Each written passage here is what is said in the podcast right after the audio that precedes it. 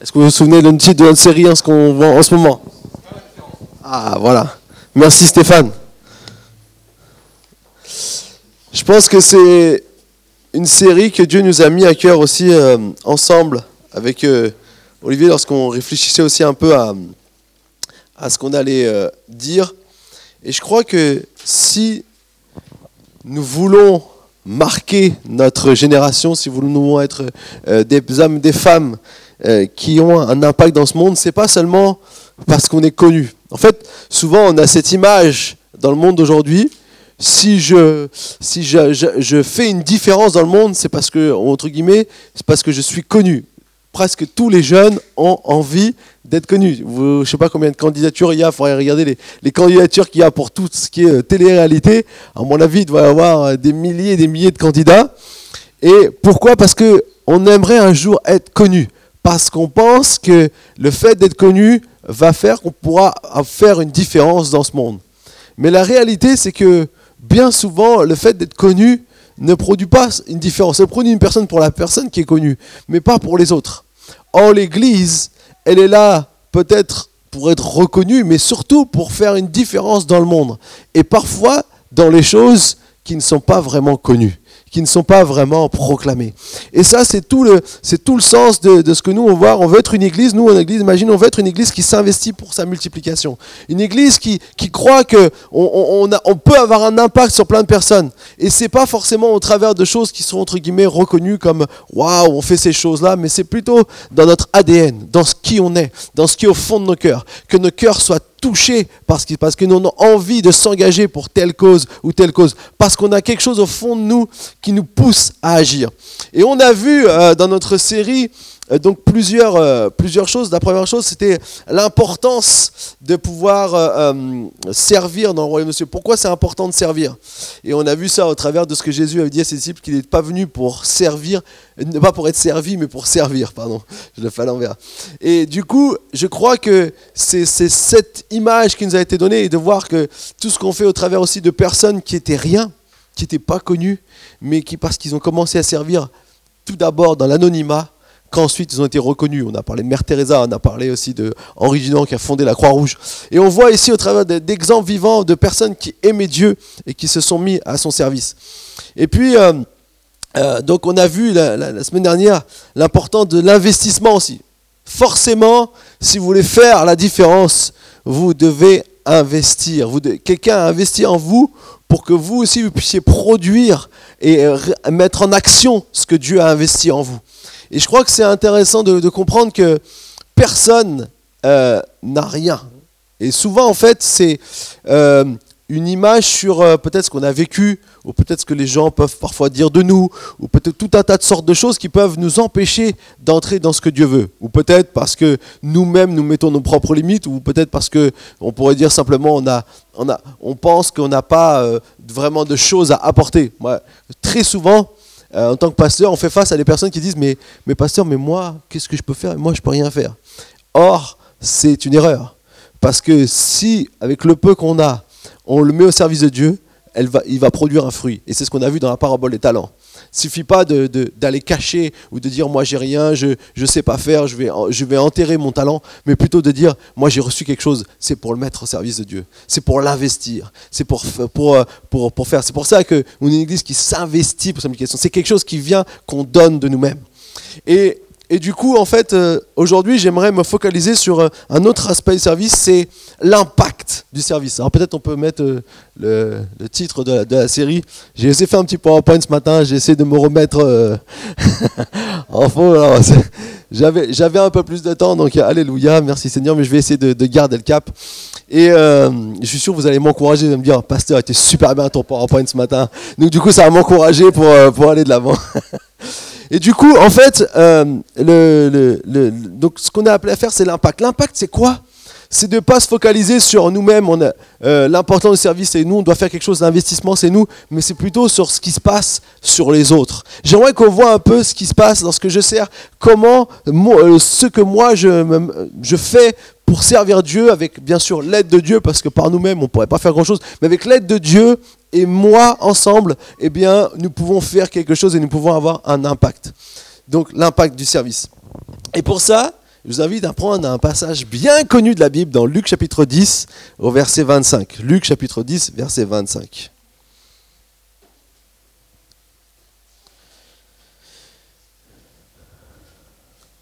si vous n'avez pas votre Bible, eh bien, tous les passages seront euh, affichés à l'écran. Tu peux passer à la, prochaine. Ils sont, dans le, ils sont dans le PowerPoint. Luc chapitre 10, verset 25. Voilà. Un professeur de la loi se leva et dit à Jésus pour le mettre à l'épreuve. Maître, que dois-je faire pour hériter la vie éternelle? Jésus lui dit, Qu'est-il écrit dans la loi? Qui lis-tu?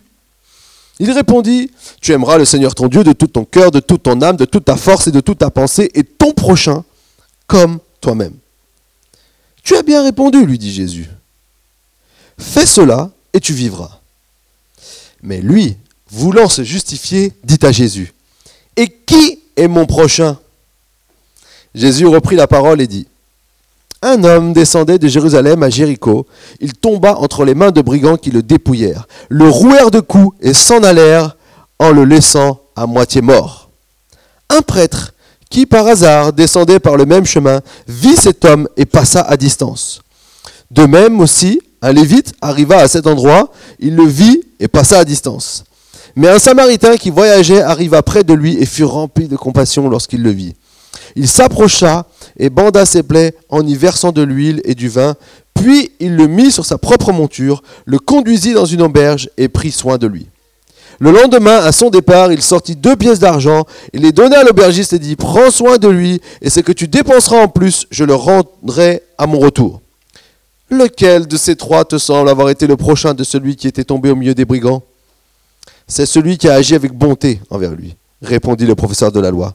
Jésus lui dit, va agir de la même manière, toi aussi. Amen. Alors, je sais que vous avez sûrement déjà entendu nombre de messages sur ce passage, mais aujourd'hui, j'aimerais parler par rapport à cette vision de l'impact du service. Avec cet angle d'approche que j'aimerais. C'est intéressant de voir ici toujours comment le professeur de la loi, qui connaît la loi, parce qu'il est professeur de la loi, Généralement, quand on est professeur de quelque chose, c'est qu'on sait de quoi on parle.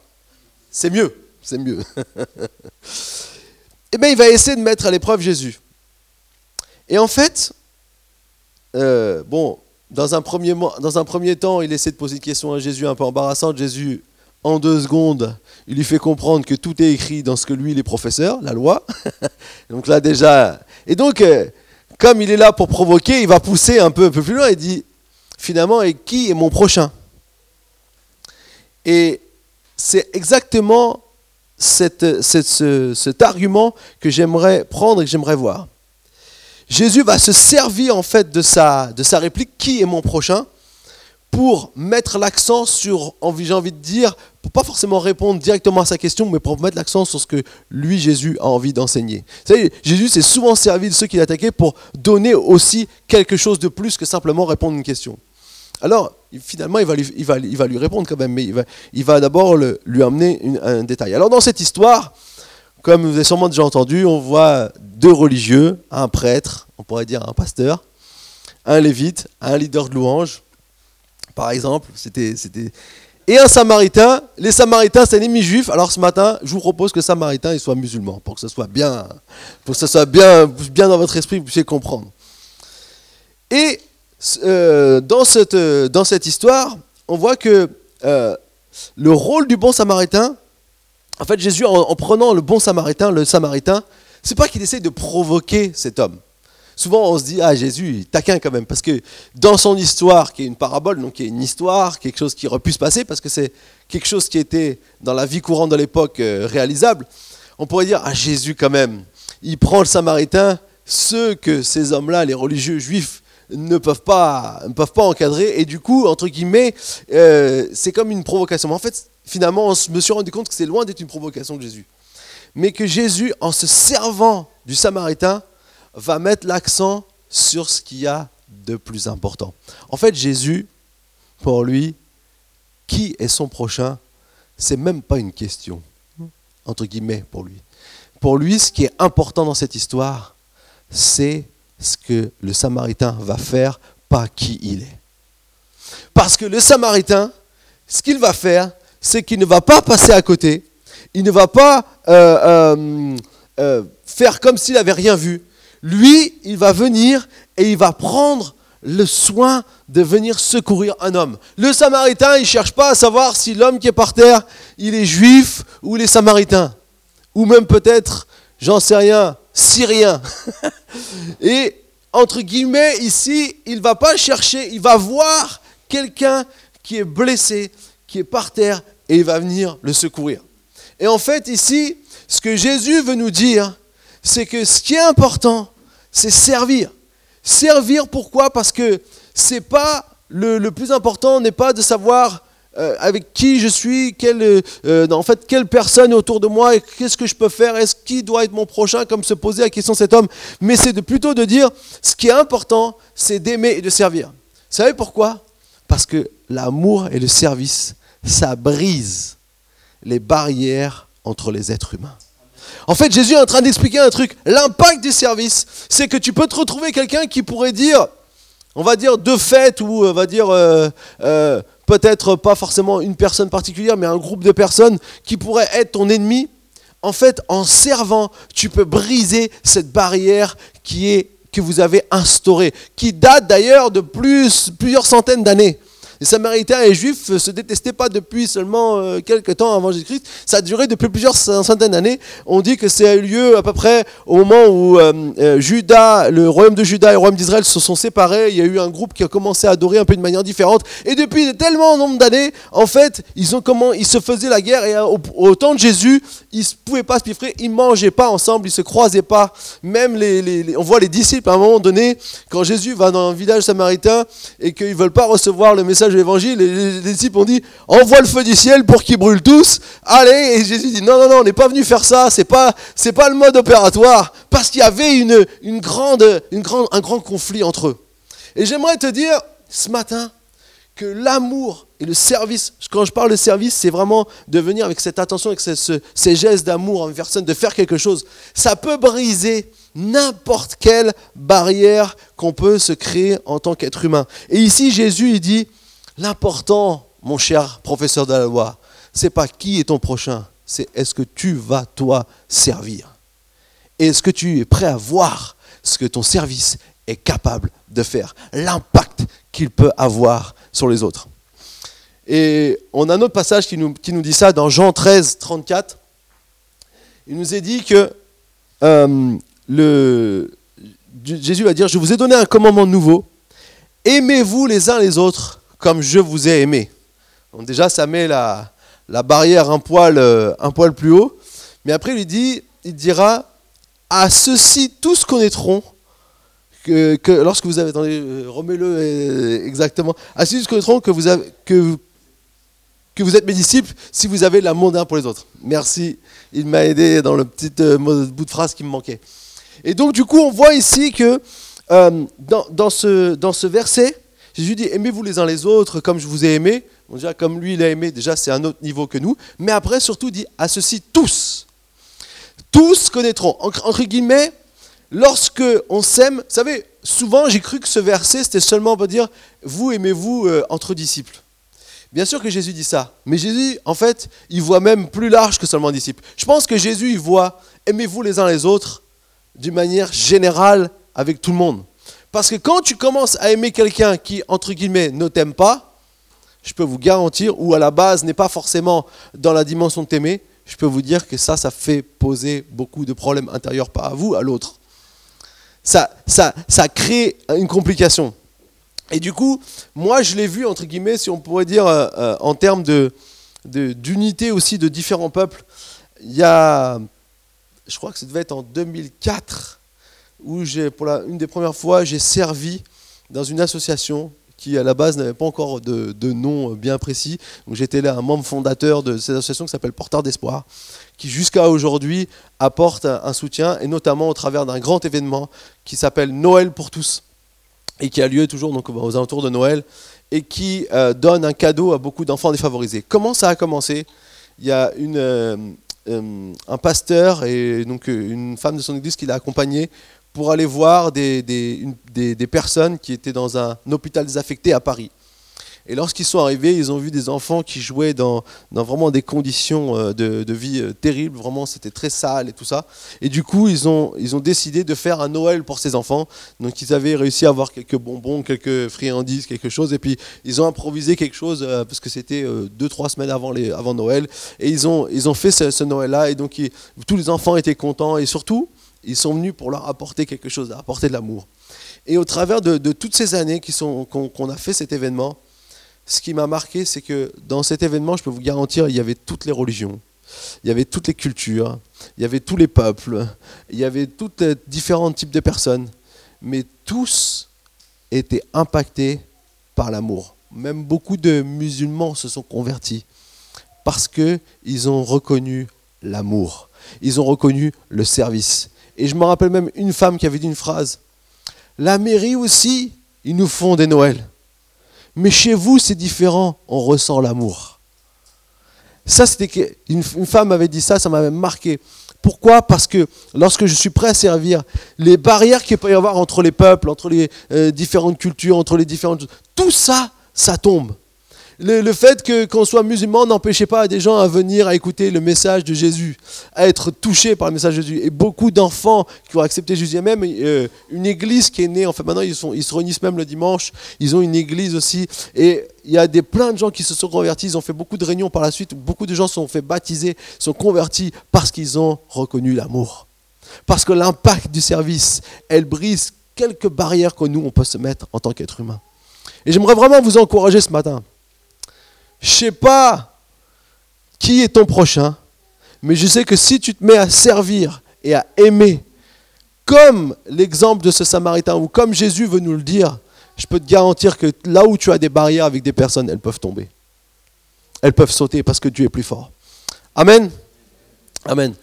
La deuxième euh, chose que j'aimerais relever dans ce texte, c'est que il y a souvent des petits détails dans les récits euh, de la Bible qui sont intéressants. Ici, bien sûr, on voit trois, toujours ces trois personnages de cette histoire. Donc, euh, euh, notre, prêtre, euh, notre lévite et notre samaritain. Et bon, il y en a deux sur trois qui vont rien faire. C'est dommage que Jésus a mis un peu plus pour ceux qui font rien que ceux qui, qui, celui qui va faire quelque chose.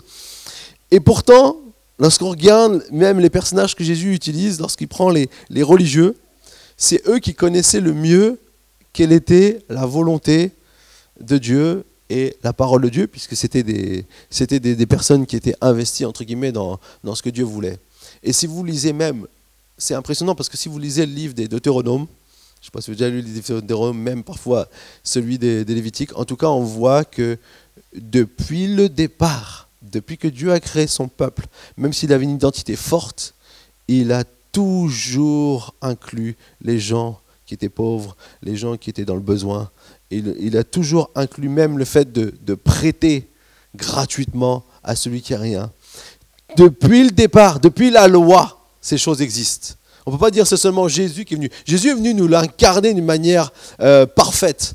Mais depuis le début, le projet de Dieu, ce n'était pas de faire un peuple à part qui allait euh, détruire tous ceux qui sont autour d'eux pour vivre tout seul. Ce n'était pas le but de Dieu. Le but de Dieu, c'était qu'il a choisi un peuple pour qu'il montre l'amour de Dieu aux autres. Sauf que ça n'a pas toujours bien fonctionné avec son peuple. Et du coup, c'est pour ça qu'il a envoyé Jésus pour montrer son amour à toute l'humanité. Mais c'était le but de Dieu. Et on voit dans, dans le livre de, de Deutéronome combien c'était important aussi d'accueillir l'étranger, combien c'était important de prendre soin de ceux qui n'ont rien. Et du coup, ces gens-là pouvaient facilement savoir quelle était la volonté de Dieu.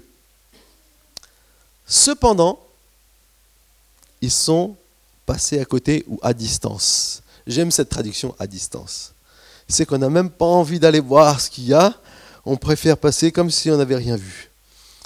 Et alors, beaucoup de théologiens se posent la question, pourquoi? Pourquoi sont-ils passés à distance? Il y a d'innombrables explications dont je vais vous faire l'économie ce matin. Mais peut-être qu'on peut en retenir une, c'est que euh, on pourrait dire peut-être d'une certain, certaine façon que euh, ils n'avaient pas le temps, ou ils pouvaient pas, ou ils se sentaient pas capables de faire quelque chose pour cet homme. Voilà, ils ne se sentaient pas capables de faire quelque chose pour cet homme. Et souvent, je crois que parfois cela peut être un frein pour chacun d'entre nous. On ne se sent pas à la hauteur ou ne se sent pas capable de pouvoir aider la personne qu'on a en face de nous. Et moi, je peux vous dire, ça m'arrive très, très, très souvent. Quand je vois des, situations difficiles, on se dit, mais qu'est-ce que moi, je peux faire? On n'a pas euh, tel pouvoir, on n'a pas telle chose, je ne suis pas médecin, je ne suis pas ceci. Et on est parfois désarmé, on a envie d'aider. L'envie, elle est là, mais on ne se sent pas capable de le faire. Et en fait, ce que j'ai découvert dans cette histoire,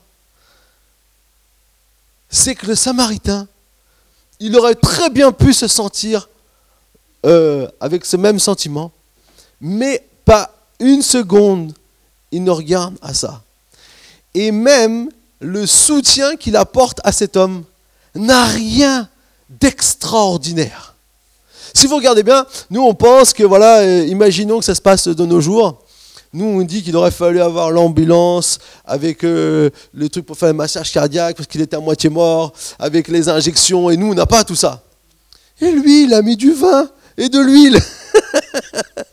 il a mis ce qu'il avait dans sur son âne. Il, voyage, il n'a pas pris euh, un, hôpital ambulatoire avec lui pour voyager. Mais il, avait, il a pris ce qu'il avait. Il a pris ce qu'il avait et il a commencé à s'occuper de cet homme qui est pourquoi? À moitié mort. Et vous savez ce que j'aime dans cette histoire, c'est ce détail à moitié mort.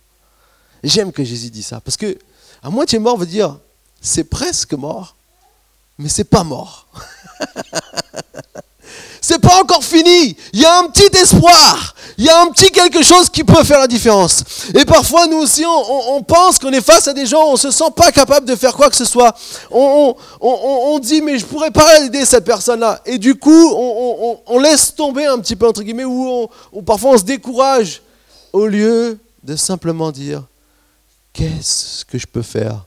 Peut-être un petit quelque chose pour l'aider un petit, un petit quelque chose, peut-être l'accompagner pour une démarche. Moi, je sais pas, mais peut-être que moi, je peux accompagner quelqu'un pour une démarche. Peut-être l'aider à chercher. Peut-être euh, simplement apporter un soutien, d'être présent, d'être à côté d'eux. Euh, simplement, des petites choses peuvent parfois faire une grande différence. En fait, le, Samaritain, il a pris cet homme par terre il l'a mis sur sa monture. Donc on, pense qu'il avait sûrement un âne avec lui. Je ne sais pas si c'est précis dans le texte. Mais en tout cas, il l'a emmené. Il a, mis il a donné du vin et de l'huile pour apaiser les souffrances. Je, suis sûr que s'il était roué de coups à moitié mort, c'est pas le vin et l'huile qui l'ont guéri.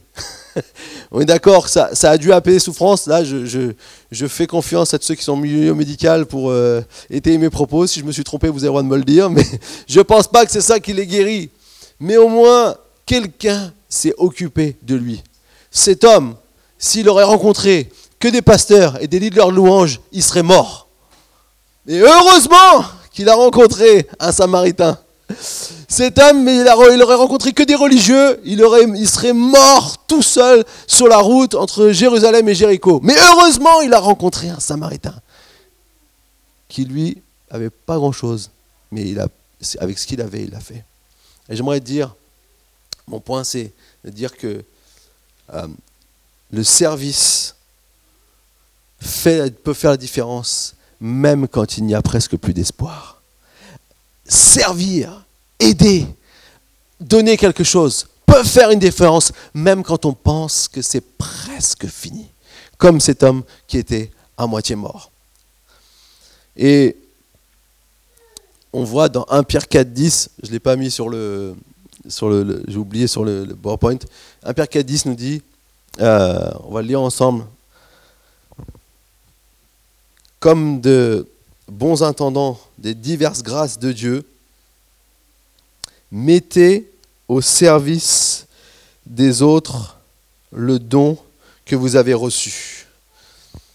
Si quelqu'un parle, qu'il annonce les paroles révélées de Dieu. Si quelqu'un accomplit un service, qu'il le fasse avec la force de Dieu que Dieu communique, afin qu'en tout, Dieu reçoive la gloire qui lui est due à travers Jésus-Christ. C'est à lui qu'appartiennent la gloire et la puissance au siècle des siècles. Vous savez, ce qui est extraordinaire dans ce passage, c'est que le Samaritain, il a fait quelque chose de très simple. Juste ce que lui pouvait faire pour cet homme. On va dire, même peut-être avec son soutien, même avec toute sa bonne volonté, l'homme entre-temps aurait pu mourir. Mais il n'est pas mort. Pourquoi? Parce que la puissance appartient à Dieu.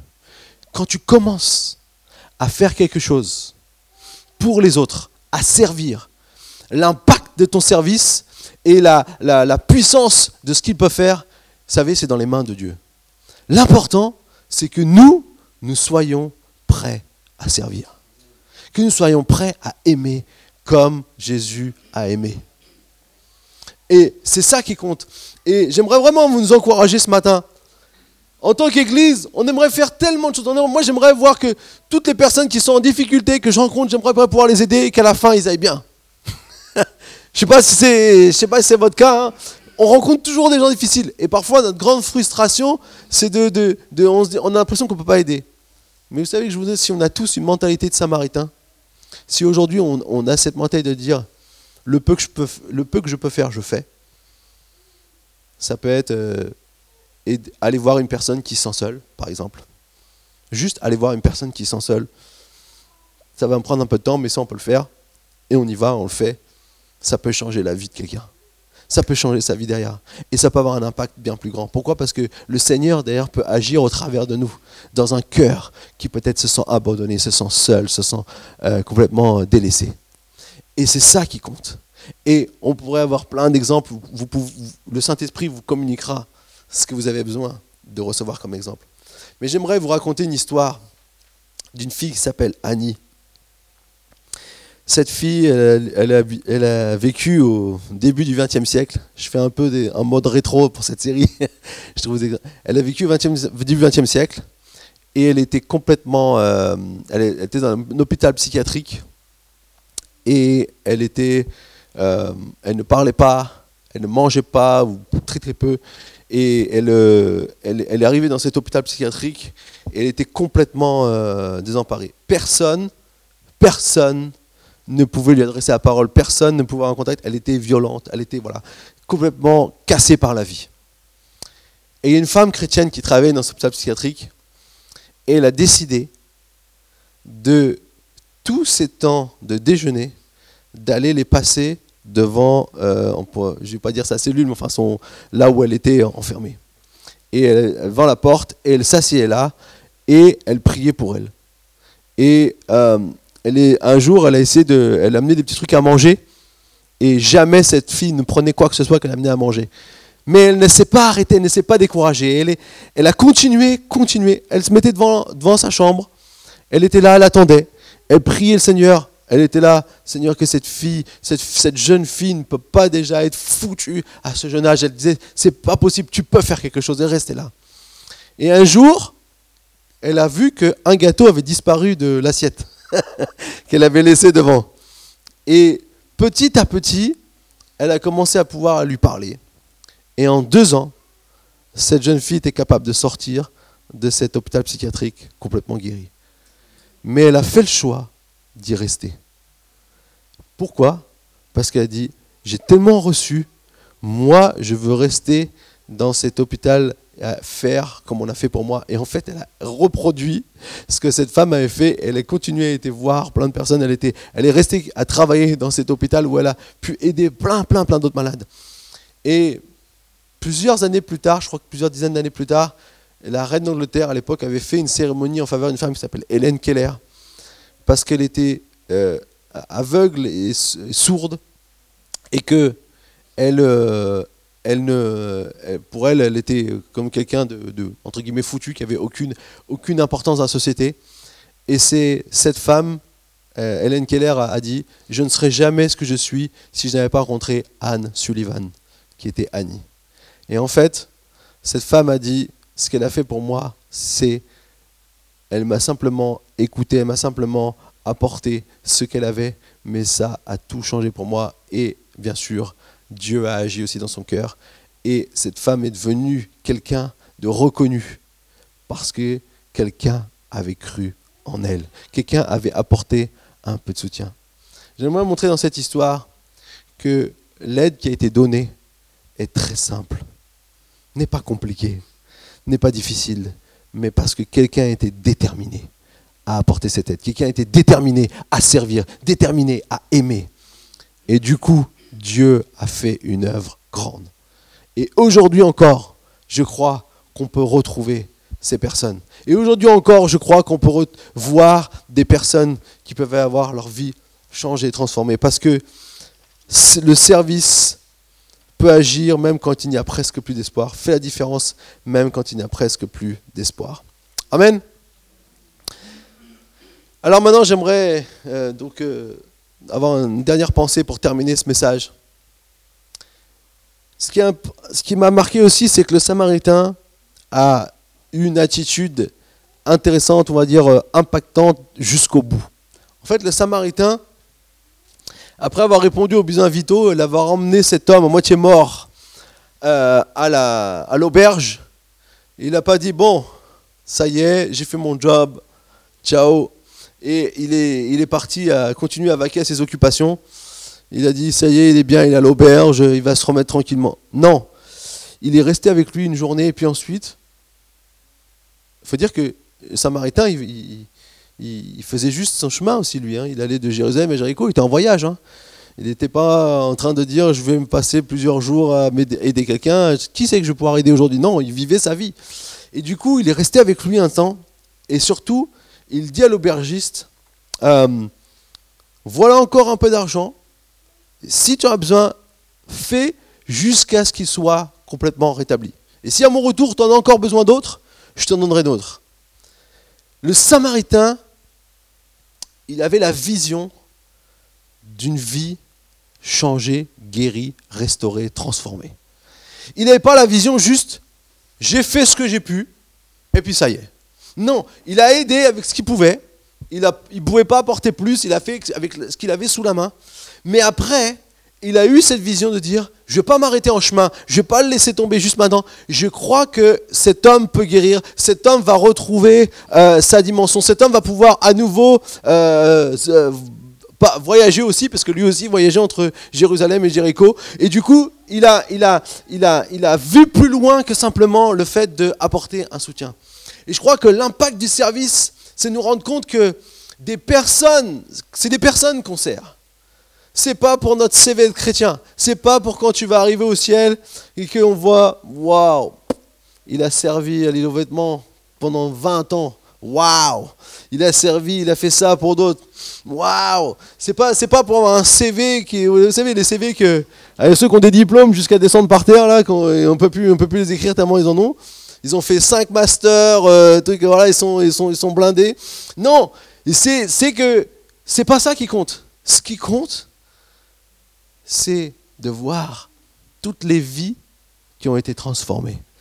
Tout, tout ce qui s'est passé derrière. Et comment notre, notre cœur a été de voir ces vies transformées jusqu'au bout. Et vous savez, souvent, ça demande une détermination grande, une, une, euh, un engagement euh, soutenu. Parce que euh, c'est parfois très facile d'avoir une petite aide et puis de laisser tomber. Moi, ça m'arrive des fois, je me dis, mais j'ai, ça y est, j'ai, plus le temps, euh, j'ai autre chose à faire et, et d'apporter une aide soutenue, parfois c'est, pénalisant, c'est compliqué, ça prend du temps, c'est, c'est pas, pas quelque chose de, de, de, facile. C'est quelque chose qui demande une certaine implication. Et c'est pour ça que il est important de comprendre, d'avoir cette vision, cette attitude, cette mentalité du Samaritain qui, après avoir fait quelque chose, a continué plus loin savez, c'est la motivation qu'a eu Jésus. Lorsque lui, il est venu sur terre, il n'est pas venu simplement pour euh, faire le show. je vais mourir à la croix, ils vont tous me détester, ils vont voir combien je suis plus grand, je suis plus fort. Non. Son but, c'était de voir des Pierre, des Jean, des Jacques et bien d'autres encore des Olivier, des Séfrid, des Didier. Il voyait tous ces gens être sauvés. En fait, c'est comme si l'impact de son service, de ce qu'il faisait, de ce qu'il ce qu'il allait accomplir à la croix, c'était de voir toutes ces personnes. Moi, je me suis déjà demandé, c'est sur la croix, Jésus, il pouvait se projeter pour se motiver de voir toutes les vies qui allaient être transformées. Même ceux qui l'insultaient, il leur dira, il dira sur la croix, Père, pardonne-leur car ils ne savent pas ce qu'ils font. Même eux étaient dans son cœur. Même eux avaient une place. Même eux qui étaient en train de lui cracher dessus, qui étaient en train de lui faire toutes sortes de choses abominables, même eux comptaient pour lui. Parce qu'ils voyaient toutes ces vies que Dieu peut transformer. Et c'est pour ça que j'aimerais vraiment euh, euh, insister sur qu'est-ce qui me motive? Quelle est la vision que j'ai du service? Parce que c'est, dans, si j'ai cette vision-là, si j'ai la vision de, voir ces vies transformées, je ne vais plus servir de la même manière. Si j'ai la vision de dire, je suis chrétien, il faut que j'aide les autres. Bon, allez, qu'est-ce que je vais faire aujourd'hui? Bon, allez, je vais monter les courses de la mamie euh, du cinquième étage de mon immeuble et comme ça, elle sera contente et j'aurai monté ses courses. C'est super de faire ça. Mais si ton but c'est que cette mamie aille bien, tu peux lui monter les courses et peut-être après un jour tu peux aller la voir quand elle est toute seule. Et tu peux prendre une demi-heure ou une heure pour parler avec elle. Moi je me souviens quand je vais, on a déménagé là de 40 Chevrol, on a bientôt emménagé dans ton appartement, merci Seigneur, alléluia. Mais quand je suis arrivé, il y avait une mamie qui ouvrait la fenêtre qui disait Venez me voir, je suis toute seule.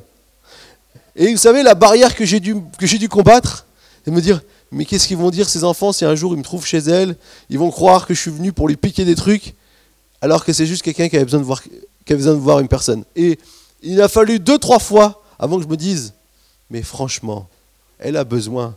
De quoi tu t'inquiètes? Quel problème inventes-tu quand sa fille qui m'a vu après est venue à l'église? Finalement, ça a eu un effet exactement contraire que ce que moi je croyais. Mais voyez, on se met des barrières dans la tête on, se dit des choses que, que, je ne peux pas faire. Mais si j'avais simplement eu la vision de dire je vais aller la voir parce qu'elle a besoin qu'on la voit, mais après si j'ai voyais sa vie, et je sais que plusieurs fois j'ai prié avec elle. Et alors, elle n'avait plus vraiment toute sa tête. Alors, euh, on ne sait pas tellement ce qui s'est passé dans son cœur, mais je sais que j'ai beaucoup prié pour elle pour qu'elle puisse recevoir Jésus. Quelqu'un qui a beaucoup souffert, notamment pendant la Deuxième Guerre mondiale, et qui était très très maltraité aussi par, euh, par toutes sortes de, choses qui, qui, sont passées dans sa vie. Et je crois que c'est une grâce de pouvoir avoir cette vision du service, de voir plus loin, de ne pas voir seulement ce que moi je fais, mais pour qui je le fais. Et qu'est-ce qui peut se passer quand je le fais Parce que Jésus a eu cette, cette, euh, cette vision. Il a vu un monde changé, transformé. Un monde gagné par l'amour. Un monde qui rayonne de son amour au milieu des ténèbres. La lumière au milieu des ténèbres. Là, vous avez, vous avez, eu la photo que j'avais mis pour faire la différence. On voit toutes sortes d'ampoules et il y en a une seule qui est éclairée. Ça, c'est ce qui fait la différence. C'est lorsque ma lumière brille dans des ampoules qui sont éteintes. On peut penser que a plein de gens, leur lumière, elle est éteinte. Mais lorsque je viens et que j'amène la lumière de Dieu, pas la mienne, mais la lumière de Dieu en moi, eh bien, je peux leur montrer qu'il y a un Dieu qui les aime. Je peux être accompagné, je peux servir. Et je vais vous dire une chose, c'est comme ça aussi que on va grandir. C'est comme ça aussi que des gens vont trouver le Seigneur parce qu'ils ont rencontré quelqu'un qui les aime. Amen. Et je crois que c'est notre mission à tous. Je sais que ce n'est pas facile. On est tous sur un chemin d'apprentissage. Hier, je parlais avec les jeunes. Je leur dis, vous savez, votre appel dans votre vie, ce n'est pas une chose. C'est toute notre vie qu'on est en train de le, de le réajuster. Et c'est pour ça que j'aimerais vraiment vous encourager ce soir. Et juste pour terminer, quand j'étais enfant, mes parents, un jour, mon père, euh, euh, j'avais à peu près 7 ans, il a, il a appelé, on l'a appelé, on lui a dit, euh, un, des, membres de l'église était un huissier de justice. Je ne sais pas si vous avez déjà affaire au huissier de justice, j'espère pas. Généralement, c'est pas très bon quand on a affaire à eux. Enfin bon, parfois on peut affaire à eux pour des constats légaux. Et donc là, c'était pour constater qu'un toilette était bouché parce qu'il y avait des problèmes avec le HLM. Enfin, je ne connais plus toute l'histoire du pourquoi, mais je sais une chose, c'est que cet huissier de justice s'est retrouvé dans une famille où la maman venait de décéder du cancer, où il y avait un papa qui était alcoolique, et il y avait deux enfants qui étaient livrés à eux-mêmes, qui avaient 9 et 10 ans. Et l'huissier de justice, quand il était là, il a appelé mon père, il a dit, il faut qu'on fasse quelque chose pour eux, on ne peut pas les laisser comme ça. Il a eu, son cœur a été touché. Mon père est arrivé, et son cœur aussi a été touché en voyant cette famille. Et puis donc il a gardé le contact. Et puis euh, euh, finalement après ils ont été placés, comme le papa pouvait plus s'en occuper, ils ont été placés dans un, foyer Et là, dans le foyer, ils faisaient quelque chose qui s'appelait donc du parrainage. Et donc on pouvait, mes parents ont pris ces enfants, donc un garçon une fille, le né s'appelait Samuel, la fille s'appelait Edwige, et l'ont pris toutes les vacances scolaires, pendant plusieurs années comme ça.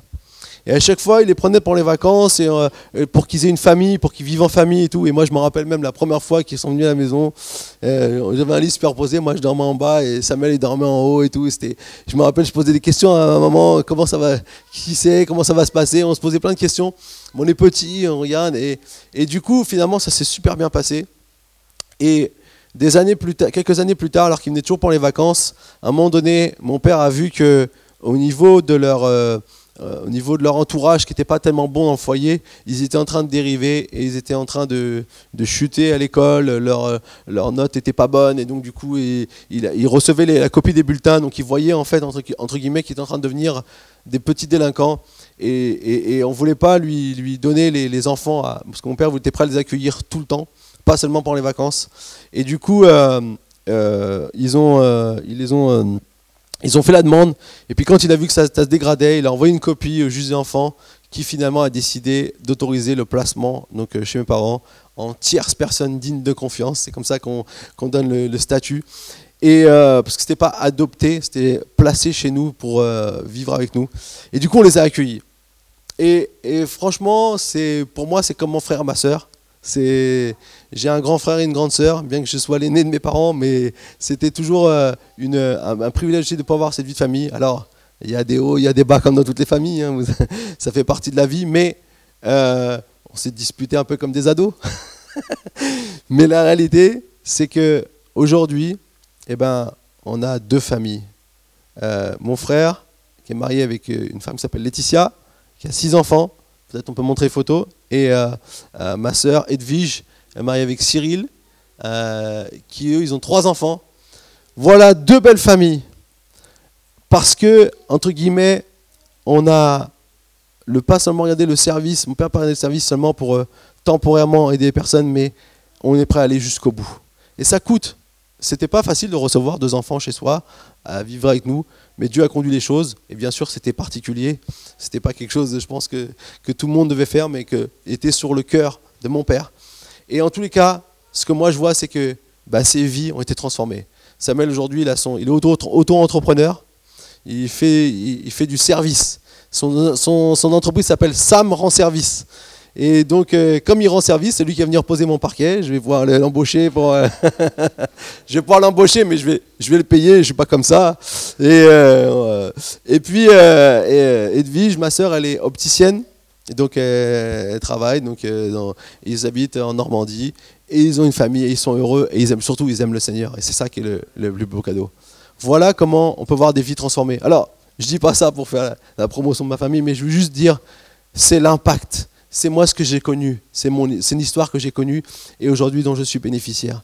Et j'aimerais vous dire, croyez que Dieu peut faire de grandes choses avec votre service, même si c'est un petit service, comme sourire à l'accueil le dimanche matin, comme euh, venir pour euh, sortir des cartons, trier des habits vendredi prochain, comme pour euh, euh, euh, simplement venir peut-être aussi ici chanter, louer le Seigneur avec le don qu'il nous a donné de, de, jouer piano et d'amener les gens à, avoir une rencontre avec Dieu dans un temps de louange qui, qui, les emporte, qui les, qui, les, qui les amène à pouvoir découvrir qui est Dieu encore un peu plus. Comme peut-être simplement le fait de, de, de, de décider d'aller servir avec les enfants. Parce que les tout petits, c'est là qu'il y a un enjeu énorme. C'est là où beaucoup de choses parfois peuvent être brisées parce que le diable essaie de casser les familles. Mais je crois que Dieu nous a appelés à avoir cette mentalité bon samaritain dire on va donner du bon à ses enfants. Et le bon qui sera donné ne pourra pas être défait parce que la puissance de Dieu est plus grande. Et je vous inviterai vraiment à pouvoir entrer dans cette dimension de service que Dieu nous donné à chacun d'entre nous, à notre travail, au milieu de nos voisins, au milieu de notre famille. Parce que Dieu a de grandes choses. Et moi, je sais, je suis sûr que Dieu veut faire de grandes choses avec nous. Parce que c'est son cœur. On n'a pas un Dieu limité. On n'a pas un Dieu petit. On a un Dieu qui est grand. Amen. Alors, on va faire quelque chose que peut-être euh, on pourrait venir pour euh, chanter, enfin, enfin un peu un chant? Pendant ce temps-là, je demandais à l'équipe d'accueil, on va vous distribuer une petite feuille euh, que j'aimerais, si possible, puissiez remplir là.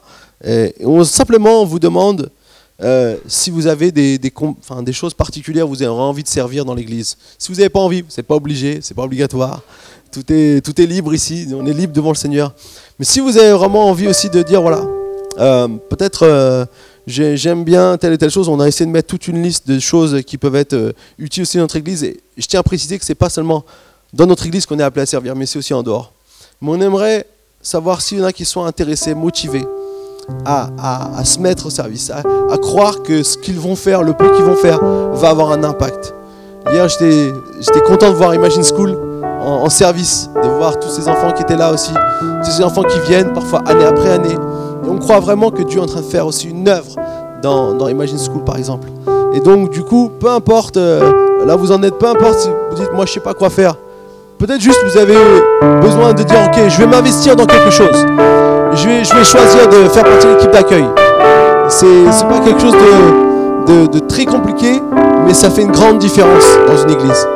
Alors je vous inviterai vraiment à, si vous pouvez juste euh, mettre votre nom et votre prénom et, vos coordonnées, et qu'on puisse cocher euh, sur euh, ce qui vous intéresse, et qu'ensuite on va ramasser les feuilles, et comme ça on pourra vous recontacter, voir avec vous, bien sûr si vous avez envie de vous engager un peu plus dans un, dans ce domaine. Je vais prier pour terminer. Seigneur Jésus, merci parce que tu es un Dieu grand. Merci parce que Seigneur, tu nous as appelés à te servir, à faire une différence dans ce monde. Et Seigneur, je ne veux pas un jour me dire, je suis passé à côté de ma vie. Je suis passé à côté de ce que j'aurais pu faire. Si seulement j'avais pu faire ceci ou cela. Mais je sais, Seigneur, que tu nous connais, tu ne nous juges pas, tu ne nous culpabilises pas.